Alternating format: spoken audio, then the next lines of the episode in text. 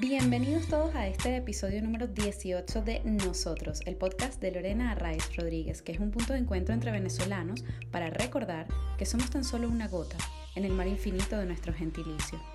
Nuestra invitada de hoy es Daniela Páez, arroba soy Dani Páez, una emprendedora venezolana residenciada en Madrid que comenzó compartiendo su historia por redes sociales para ayudar a quienes estuvieran en la misma situación y se ha convertido así en un referente para los venezolanos en España que quieren saber cómo hacer cualquier trámite o cualquier cosa. Dani tiene una agencia de marketing, una tienda de productos de repostería, un equipo de asesores para trámites y recientemente ha sacado su podcast Bitácora Migrante. Así que sin más, vamos a disfrutar de este episodio número 18 de nosotros con Dani Páez. ¡Acción! Buenas tardes, soy Dani Páez. Tenemos aquí a Daniela Páez. Bienvenida, Dani. Hola, ¿qué tal están? Muy Estoy bien, muy bien. emocionada. Yo también. es muy divertido tener a Dani aquí porque además lo conversábamos antes de esto, aunque ustedes no lo sepan, que, eh, bueno, nosotros grabábamos eh, el podcast en los estudios de Soy Dani Páez y, claro, mm, pues vino la pandemia, ¿no? Entonces ahora lo hacemos en esta versión, pero eh, el sofá que han visto en todos los episodios anteriores es de la oficina de Dani, así que, Dani, sí, es raro grabar así, pero, pero también es muy bonito poder tenerte finalmente en nosotros. Qué emoción, estoy súper feliz. Además que me, me, me gusta porque he visto todas las entrevistas anteriores, bueno, la mayoría que hiciste ahí. Y, y nada, ya más o menos conozco un poco de qué va a nosotros, así que bueno. Qué fino. Lo has visto en primera persona. en Dani, primera persona. nosotros te definimos como una persona luchadora, emprendedora, protectora de los tuyos y también eres muy proactiva. Pero bueno, así te definimos nosotros. ¿Cómo te defines tú? Bueno, eh, yo además de eso creo que me puedo definir un poco eh, una mezcla entre planificación y acción. Eh, te creo que tengo un mix de los dos porque aunque me gusta mucho planificar, para mí la ejecución y llevar las cosas a cabo es, tan, tan o más importante que el tema de la planificación. Y eso creo que ha sido una, una, una de las características para mí claves en casi todos los procesos que he hecho en mi vida. Así es. Y yo creo que además es una, una suma muy potente, ¿no? Para ti y para, y bueno, para cualquiera de nosotros, porque en realidad eso es la clave, ¿no? Podemos desear a veces muchas cosas, pero si no, mm, pues trabajamos para ello, pues difícilmente lo vamos a conseguir, así que eres un ejemplo también en ese sentido, Dani.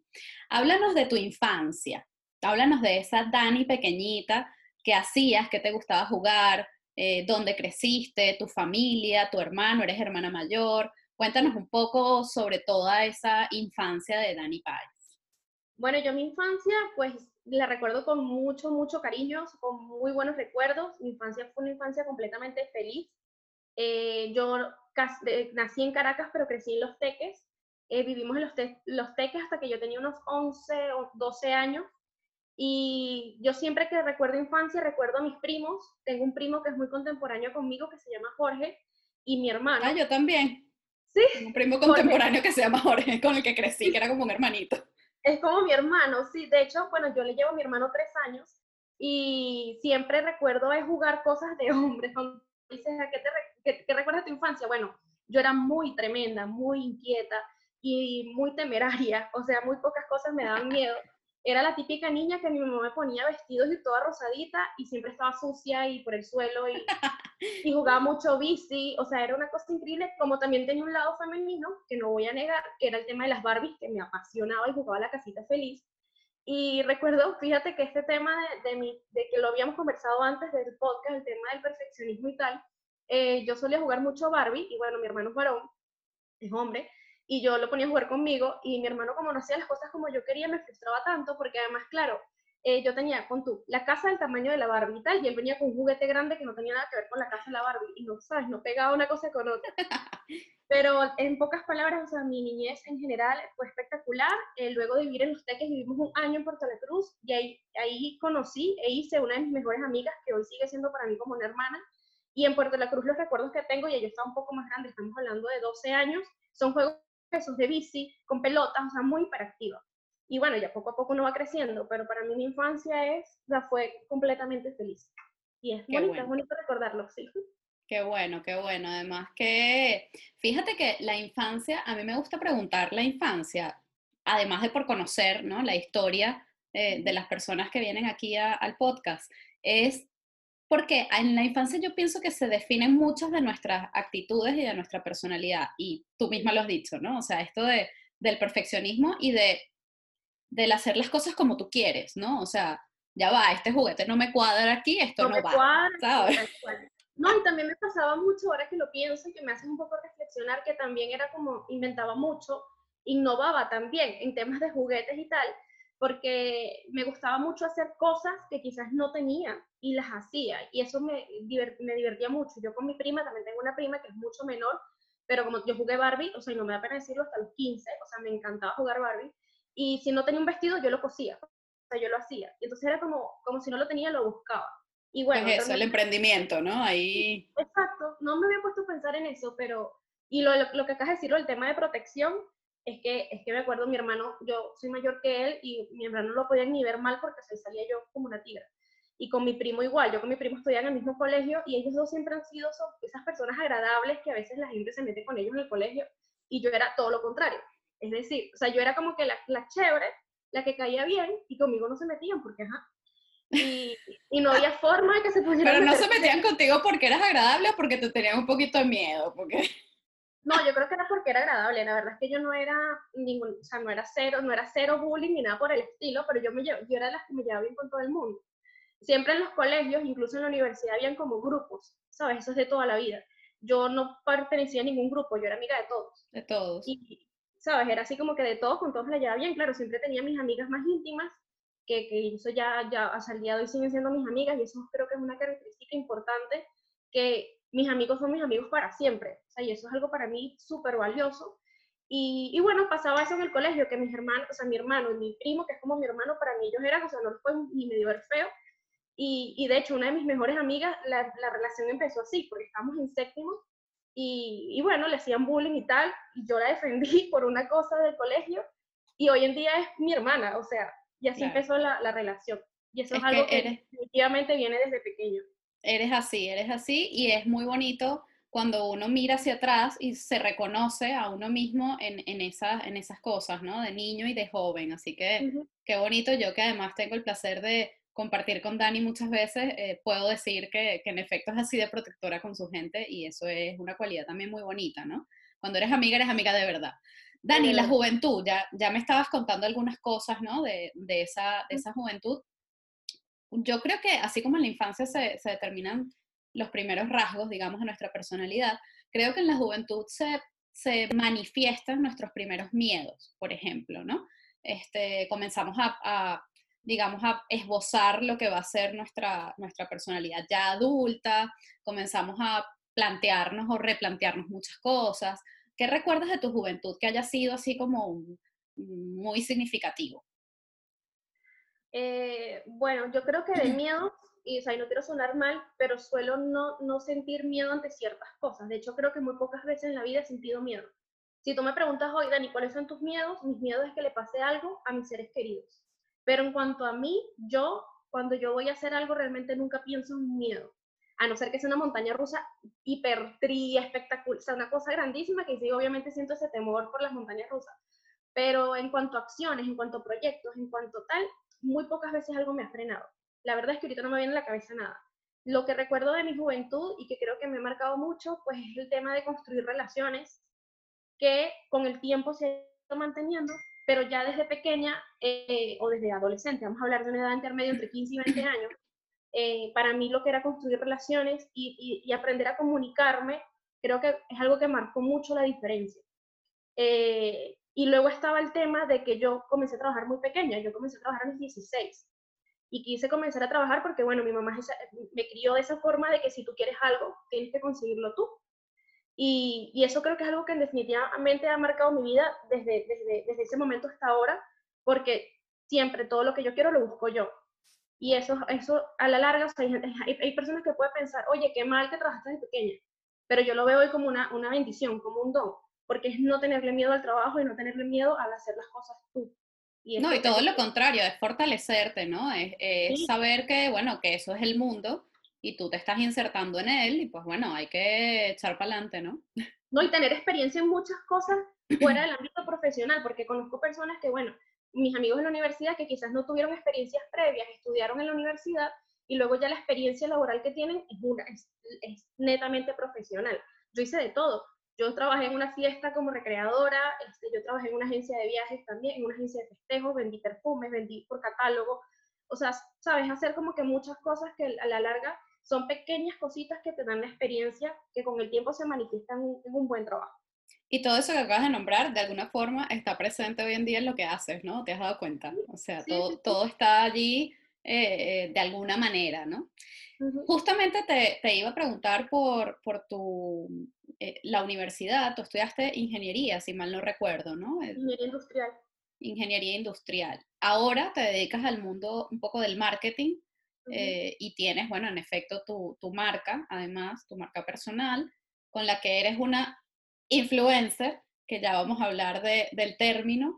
Y, y, bueno, quiero que me cuentes en este sentido dos cosas. La primera es cómo pasas de eh, la ingeniería industrial al, al, área del marketing y luego sobre esto del influencer, ¿no? ¿Te sientes influencer? No. Bueno, vamos a empezar por la ingeniería. O sea, yo algo tuve claro toda la vida. Yo de hecho siempre fui una persona no particularmente aplicada, pero sí he sido muy de retos conmigo misma y en el colegio siempre tuve un buen promedio. Y esto que siempre te dicen en el colegio, eh, saca 20, saca 20 para que estudies lo que sea, a mí se me quedó muy grabado y yo de hecho yo lo que quería estudiar era medicina. Y cuando yo, sí, yo quería ser médico, de hecho el día de hoy todavía pienso, coño, lo que pasa es que hay un tema de edad y tal, que no es una carrera fácil, además que quiero tener familia, entonces yo, yo, yo ya de adulto, sabes, ya puse en una balanza que me interesa más hoy, estudiar medicina o tener una familia, ¿sabes? Entonces ya, ya ahorita no me importa tanto, pero eh, yo quería estudiar una carrera ambiciosa y para mí medicina era ambición, era un reto, no, no iba a ser cualquier, como cualquier estudio. Y tenía entre las opciones, entre medicina e ingeniería, porque en ese momento, cuando uno tiene 16, 17, tú piensas en algo grande y para mí esas dos carreras eran en ese momento grandes. Bueno, presento en medicina en la Central de Venezuela, en la Universidad Central, no quedo, cosa que fue súper frustrante para mí porque la verdad es que no me lo esperaba porque era ese tema de que saca 20, saca 20 y realmente mi promedio era muy bueno. Y bueno, no quedé y en ese momento, eh, eso fue durante un año, no estudié en la universidad porque no, estaba como un poco negada, ¿sabes? Yo quería estudiar eso. Y durante ese año estuve trabajando todo un año en una tienda de perfumería, que fue la que me ayudó un poco con este tema de tratar con el cliente, de un tema de ventas, además de conocer el mundo comercial. Eh, también me gustó muchísimo ese, ese tema de compra-venta, proveedores, etcétera. Y ya cuando cumplí ese año, yo quería estudiar. O sea, ahí, tú, yo tenía dos opciones. O seguir creciendo en un ámbito laboral, que lo tenía para crecer con esta empresa, o estudiar. Pero yo siempre he sido una persona de estudios. O sea, a mí me encanta, el día de hoy no dejo de estudiar y cada vez que siento que me tengo que actualizar, yo estudio a profundidad. Así que ese tema me faltaba. Y bueno, entre muchas opciones estaba la Universidad Católica, mi mamá siempre quiso estudiar ahí, y estaba ingeniería, y me gustó ingeniería industrial precisamente porque es y lo dice, un mar de profundidades de un centímetro, ¿cómo es? Un mar de conocimientos en un centímetro de profundidad. Eso dicen también de comunicación social, ¿eh? Cuidado. Sí, claro, es que sabes mucho, pero a la larga sabes poco, es decir, tienes conocimientos de todo. Además que, bueno, el perfil de ingeniería industrial de la católica es un poco más gerencial y ya como ya había entrado en este ámbito laboral con la, con la, con la perfumería, pues ya yo me visualizaba como una empresaria. Y bueno, es por eso que estoy ingeniería industrial. Eh, en la ingeniería industrial te permite irte por ambas ramas. Cuando ya comienzo a buscar trabajo, me entrevistan en una empresa que fue mi empresa, empresa posterior antes de venirme a Venezuela, y el jefe me dice, el que me entrevista me dice, Ángela, a mí me gustaría, tienes para tres cargos, estamos abriendo tres cargos, pero conversando contigo siento que me gustaría moldearte para el área de marketing, que es un área nueva que estamos haciendo en la empresa. Y así fue. ¿Cómo me abrí en el área de marketing? Bueno, eh, yo entré con un equipo creativo eh, estaban obviamente las personas que saben de copy, estaban las personas de diseño, y yo entré como un perfil de planificación, como un perfil de organizar la PEA, como quien dice. Y así fue, y así estuve trabajando cuatro años y fue súper maravilloso. ¿Cómo, ¿Cómo pasé? No sé si me estoy extendiendo mucho. No, no, no, perfecto, perfecto. Aquí estamos para conocer tu historia. Luego, ¿cómo pasé? Porque eso era un marketing, estamos hablando de un marketing tradicional, este de empresa, y yo lo que hacía era organizar los proyectos, nada más. Ya luego, cuando en el 2015 yo decido emigrar, y entre otras cosas, pues por tema país, yo decido aprender lo que es la ejecución como tal, es decir, el desarrollo de algo, el desarrollo web, el, el tema diseño, o sea, yo quería saber de todo porque muchas veces me pasaba que me costaba comunicarme con el equipo porque no entendía muchos términos, no sabía si algo se podía o no se podía hacer, estamos hablando a través de web, a través de diseño, y yo desde Venezuela empecé a hacer cursos, estos de diplomados, que son de seis meses, un año, para formarme en esa área, porque claro, yo no tenía realmente un estudio sólido de marketing, que luego cuando me vine para España me sirvió muchísimo y ya luego aquí en España, bueno, no sé, eh, más adelante les contaré que bueno, que lo estudié aquí en España y eso fue lo que hizo que yo trabajara en esta área. Ok, ¿y te sientes influencer? Es que influencer es una palabra que la verdad es que a mí particularmente no me agrada. No sé si es porque el término está siendo utilizado un poco mal por, por algunas personas y te voy a hablar desde mi punto de vista. Yo tengo dos puntos de vista. Tengo el punto de vista desde empresa, porque yo, como bien sabes, trabajo para empresas en el área de, marketing y me llegan a mí influencers que quieren hacer colaboraciones con marcas.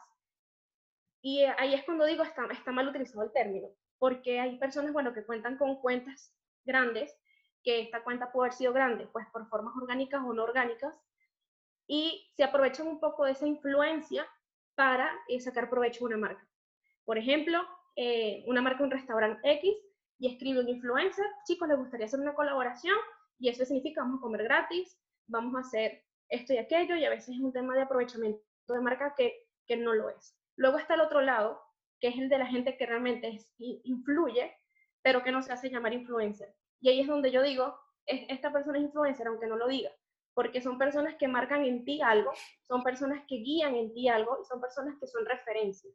Entonces, el término está un poco, para mí, un poco trillado, porque como agencia de comunicaciones te digo que uno busca influencer, obviamente, para llegar a marcas, para llegar a volúmenes. Pero no necesariamente estas personas son influyentes, que son dos cosas completamente diferentes. Bueno, pero en ese sentido, ¿te sientes o no te sientes en ese, en ese grupito de gente que influye, que puede influir en, en grupos de personas? O sea, sonaría vanidoso si diría que sí, porque hay, o sea, tengo comunidad y tengo gente con la, que, con la que tengo comunicación desde el 2015. Estamos hablando de que hay gente con la que yo estoy hablando desde hace cinco años y son personas que constantemente me dicen, Dani, acabo de hacer esto, ¿qué opinas? Eh, o Dani, hice esto porque tú me lo recomendaste, y ahí es cuando digo, wow, qué chévere poder influir de forma positiva en algunas personas.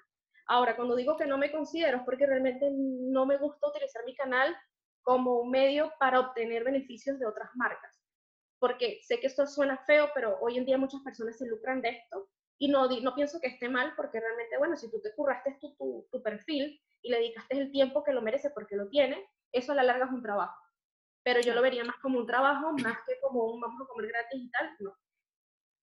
Bueno, sí, como en todo, ¿no? Hay, hay de todo en todos lados, o sea que al final eh, a ti, a ti te, parece, te parecería vanidoso decirlo, así que lo voy a decir yo, yo sí creo que Dani eh, es, es, influencer por, sobre todo por eso justamente que estabas eh, definiendo, ¿no?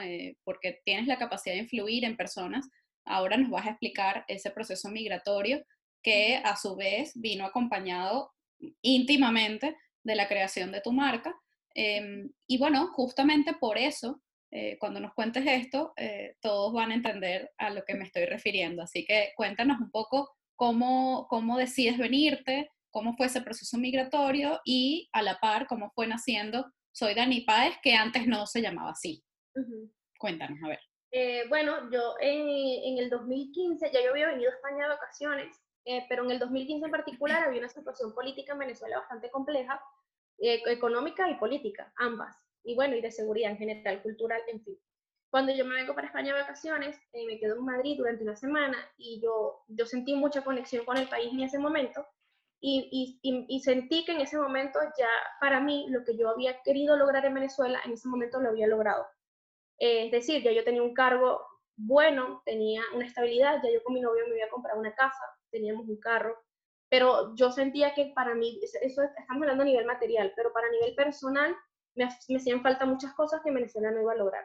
Por ejemplo, yo en Venezuela todavía vivía con mi mamá, a pesar de haber comprado una casa, la teníamos ahí, porque ni siquiera le podíamos invertir dinero, porque en ese momento había una crisis con el cemento, en fin.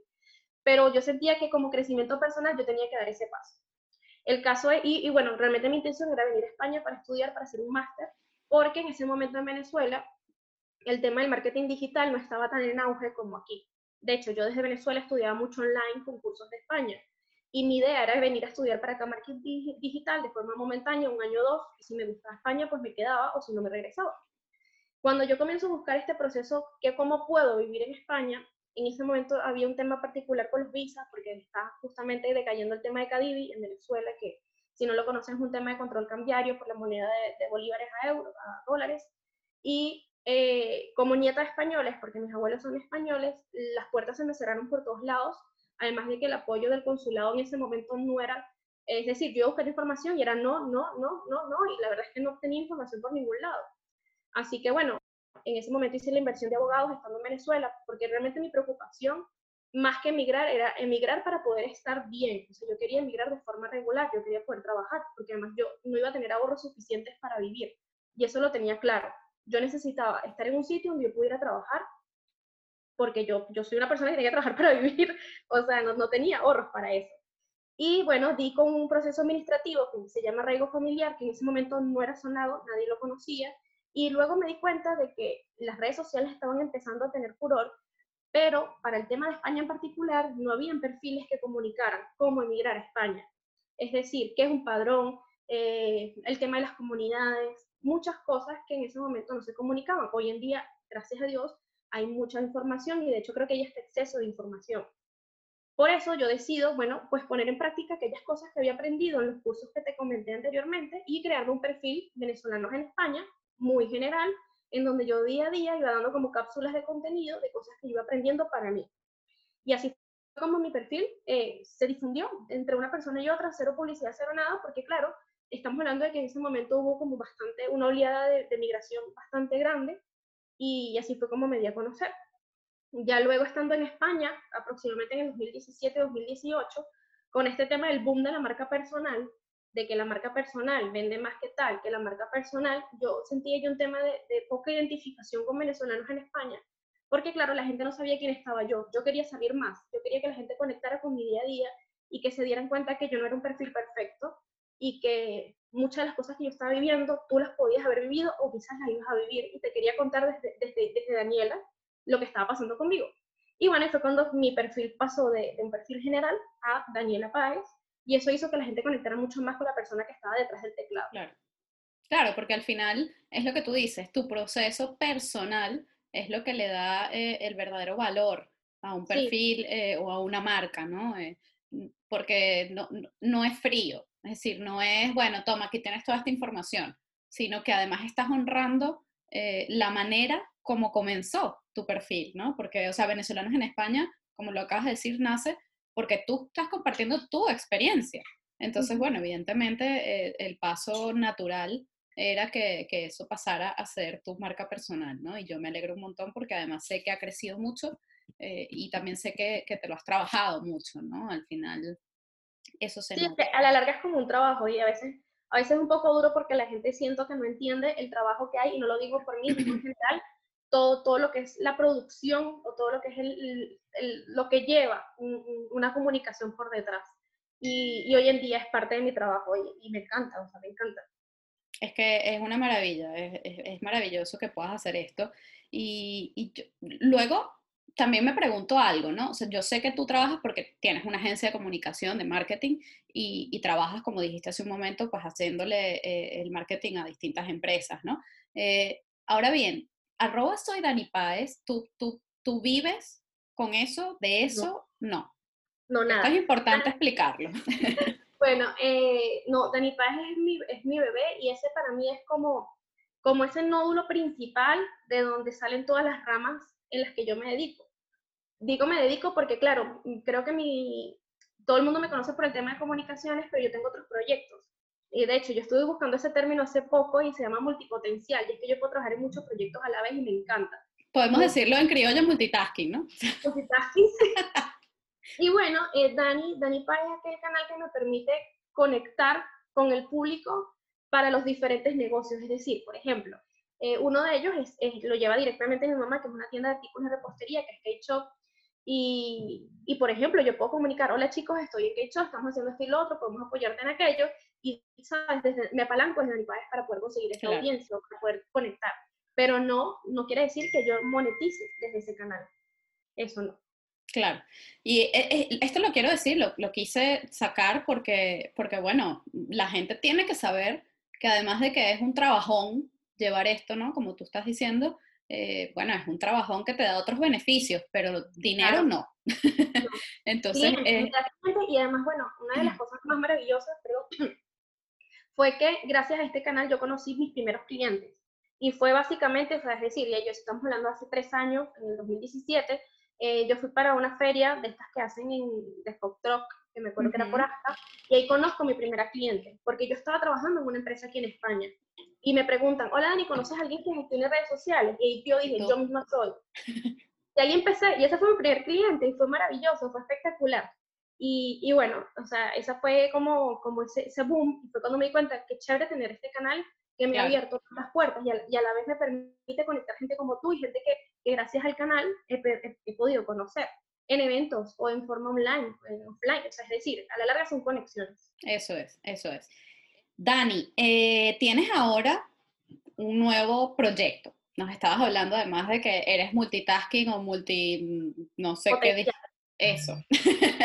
Pero bueno, eh, ahora tienes un nuevo proyecto que, que me gustaría también que nos contaras se llama Bitácora Migrante, es un podcast que acaba de salir del horno y bueno, quisiera que nos contaras de qué va, cómo es, mm, si vas a tener entrevistas, si vas a contar tu historia, o sea, cuéntanos sobre eh, Bitácora Migrante. Bueno, Bitácora Migrante es como una extensión de Dani Paez, porque realmente es contado por mí, pero en otro formato.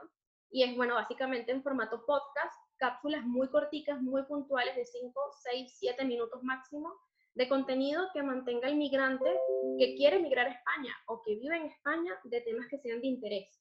Por ejemplo, eh, bueno, que son cosas que uno suele comunicar en redes sociales, pero que a veces hablándolo es hasta, hasta más fácil de entenderlo. Es como otro formato, básicamente. Y bueno, la ilusión que me hace este bitácora es que, bueno, creo que tiene mucha menos producción, puedo ser un poco más cercana, y es como, como básicamente lo que yo quiero es hablar con las personas como yo le mandaría una nota de voz a una amiga. ¿Sabes? Hola, buenos días, ¿qué tal estás? Eh, ¿Sabías que a partir del próximo lunes puedes ir a, trámites presenciales en Madrid? Entra en esta página web, ¿sabes? Algo así.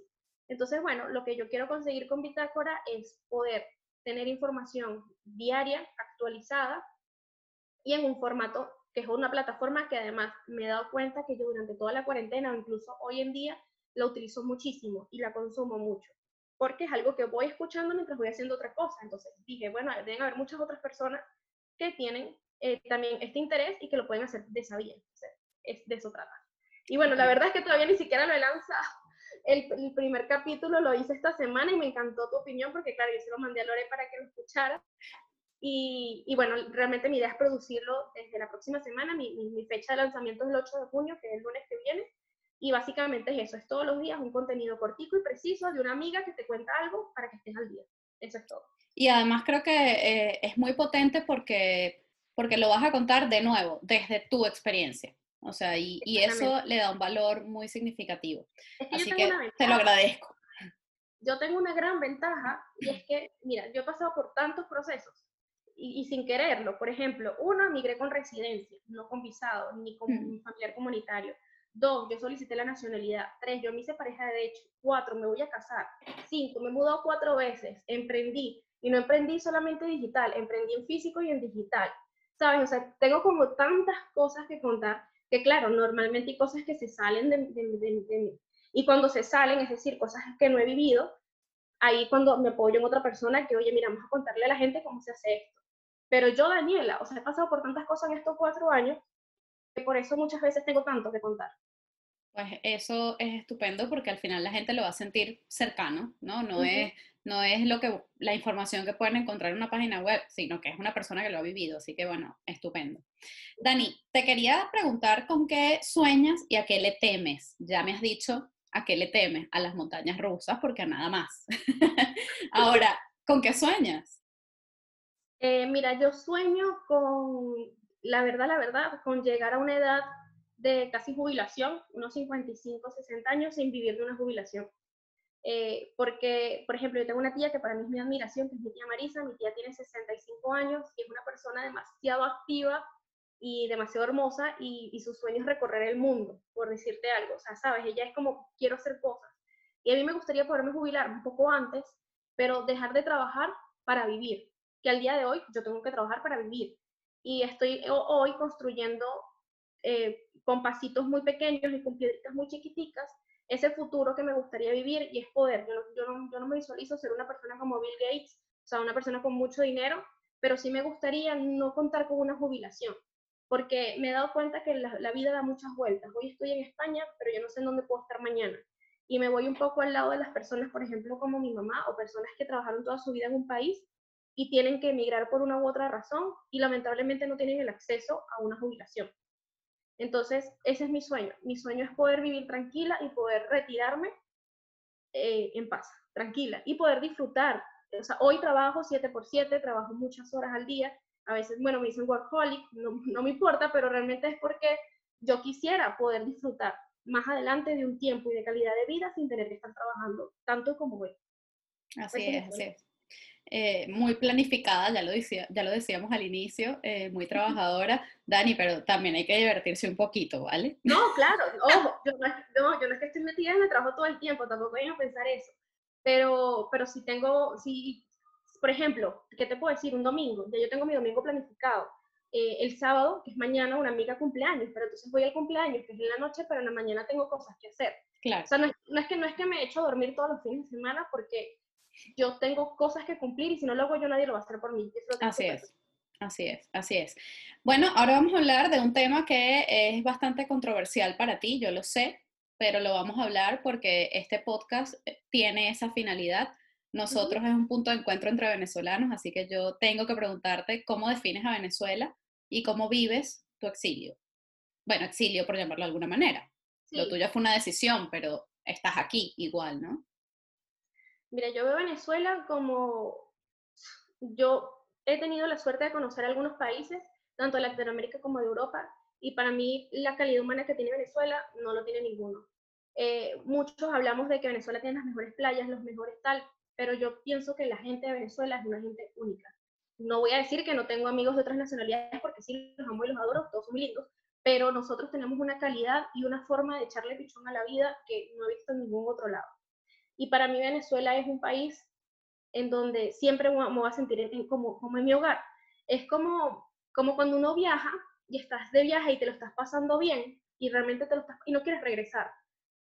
Pero si te regresas, tú dices, wow, qué chévere estar en mi casa.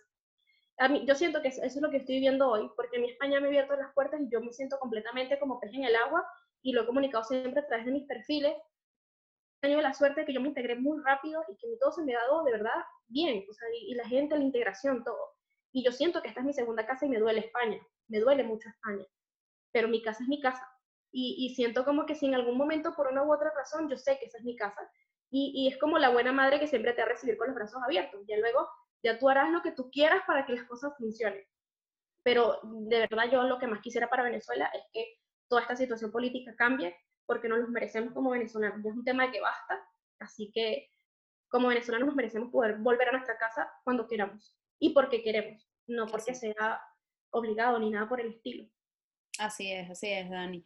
¿Y cómo crees que pudiera, pudiera ser la forma para reconstruir nuestra sociedad, para reconstruirnos socialmente. Y no hablo de la reconstrucción política, económica y todo eso, que obviamente tiene que pasar y que sin eso pues no pasarán otras cosas. Hablo de incluso estando lejos, de incluso estando en esta misma situación en la que estamos hoy, no esperando eh, para cuando las cosas cambien. Ahora mismo, ¿cómo pudiéramos eh, reconstruirnos socialmente?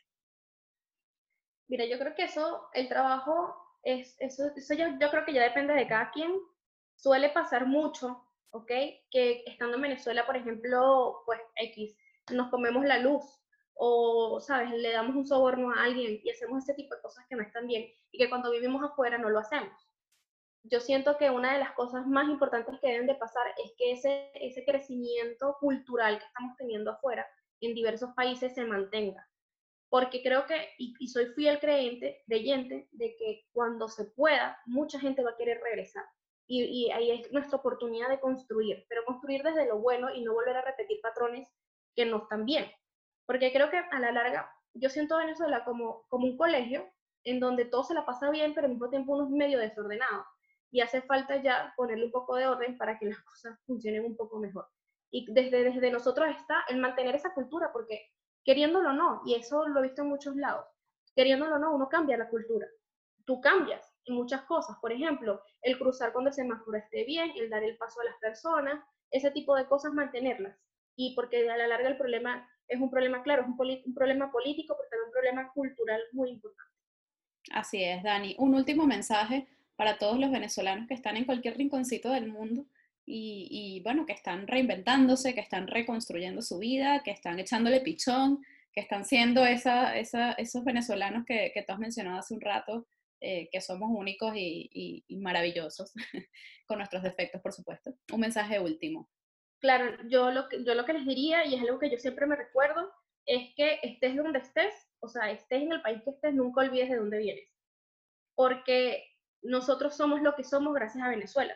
Es decir, nuestra cultura, nuestra forma de ser. Es eso que la gente dice, ay, es que ustedes son tan agradables. A mí siempre me lo dicen, es que ustedes son, y no me hablan de que tú eres agradable, es que ustedes son agradables. Sí es porque eso nos los dio un país, nos los dio una cultura y nos los dio una educación. Es, estemos en donde estemos, siempre recordar de dónde somos y, evitar, en la medida de lo posible, destruir esa imagen.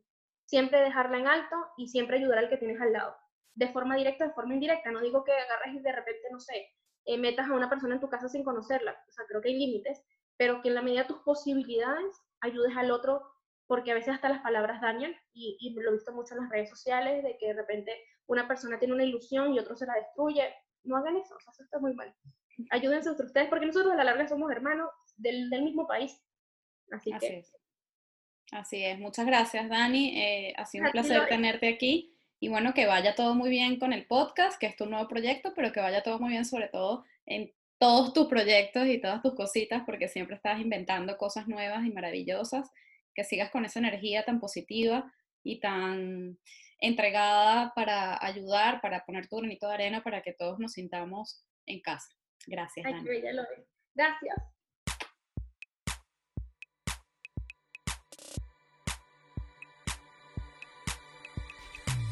Esto es Nosotros, el podcast de Lorena Arraiz Rodríguez, producido y editado por La Estrategia como estudio de comunicación, con música original de Diego Mitilena y animación de José Gregorio Ferrer. Recuerden seguirnos en nuestras redes sociales, arroba nosotros, guion bajo podcast, y suscribirse en cualquiera de nuestras plataformas, YouTube, Spotify, Google, Apple, para que podamos estar más conectados y, muy importante, compartir opiniones, sugerencias y peticiones, porque nosotros es eso, un punto de encuentro para recordar que somos tan solo una gota en el mar infinito de nuestro gentilicio.